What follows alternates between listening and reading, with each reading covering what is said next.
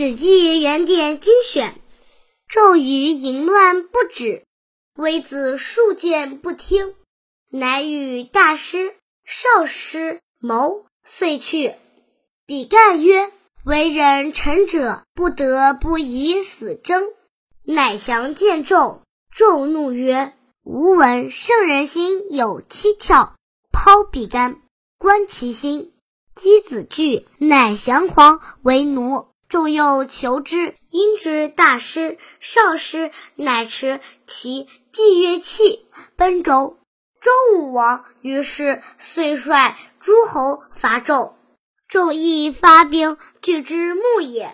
甲子曰：“纣兵败。”纣走入，登鹿台，依其玉宝衣，复火而死。纣越来越淫乱，没有终止。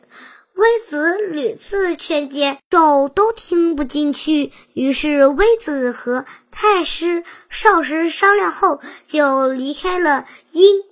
比干说：“做人家臣子的，不能不以死来规劝。”便更强烈的直言劝谏纣王。